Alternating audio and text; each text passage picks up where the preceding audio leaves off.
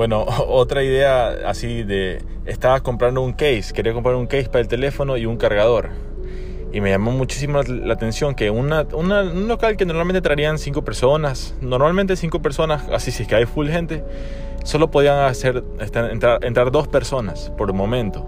Entonces quiere decir que tú para cotizar cuánto cuesta un case de iPhone, eh, tienes que esperar afuera si es que hay dos personas. Entonces eso yo creo que va a cambiar muchísimo el e-commerce eh, aquí en Ecuador.